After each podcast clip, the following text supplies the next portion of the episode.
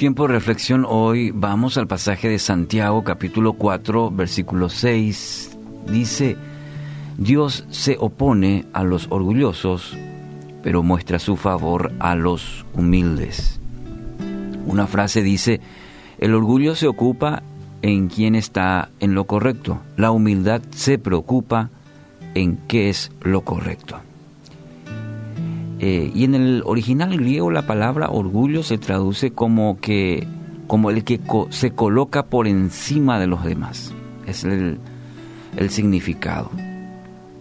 Y este mal, sí, un mal, que se esconde en lo profundo del corazón y que casi siempre nos impide revisar las intenciones de nuestro corazón, como está en lo profundo, porque el orgullo nos hace egocéntricos y nos lleva a pensar que solamente nosotros tenemos la razón.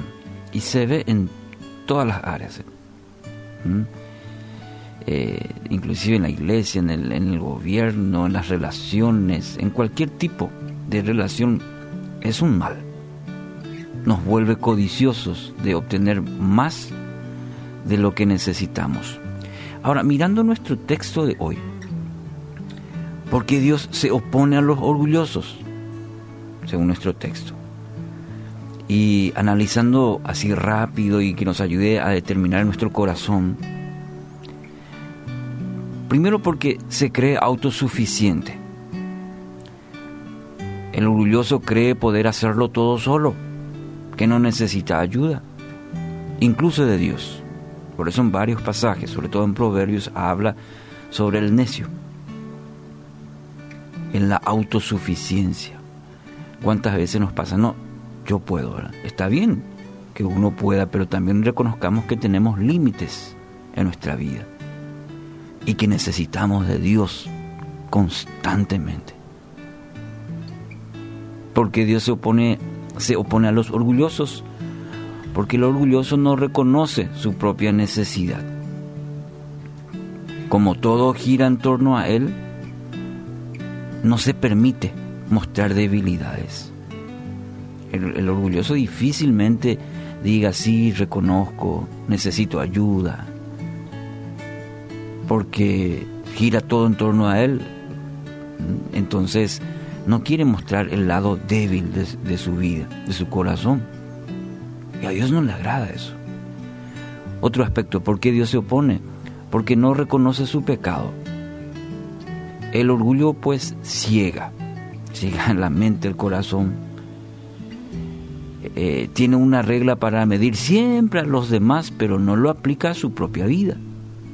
Un orgulloso no puede recibir ayuda porque no sabe que la necesita y por lo tanto no, no la busca ni acepta.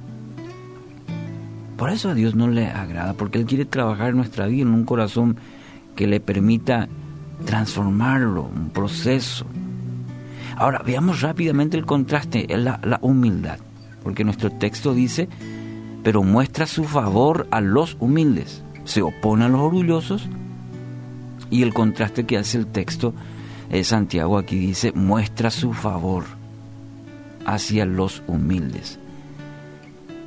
Y en tal sentido, eh, la humildad.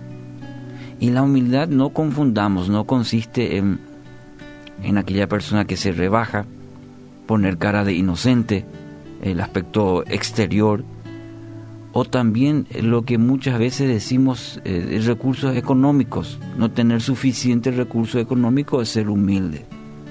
No, no, no es ese concepto lo que la Biblia quiere enseñarnos. La, el concepto de humildad más eh, bien va hacia dos direcciones. La primera, la humildad de saber y enfrentar las batallas no con el con uno mismo, con su poder, con su eh, con sus ideas, sino con el poder de Dios. Reconocer nuestras limitaciones y enfrentarlas con la ayuda y dirección de Dios. Reconocer, rendirnos. Ayer estábamos mencionando, levantar las manos, rendirnos. Eso es señal, señal de humildad. Y a Dios le agrada porque puede trabajar en la vida de esa persona por eso el contraste interesante que hace el texto. Y por otro lado, en otra segunda línea, humildad para saber y disfrutar el acceso que tenemos al Padre. Y esto es maravilloso, porque un corazón humilde nos permite reconocer y disfrutar de la comunión con Dios.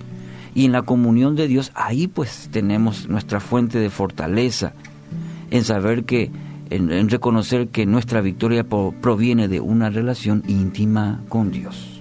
¿Se da cuenta la diferencia? Qué importante es reconocer este aspecto y vuelvo a repetir el texto para que quede en tu corazón. Dios se opone a los orgullosos, pero muestra su favor a los humildes.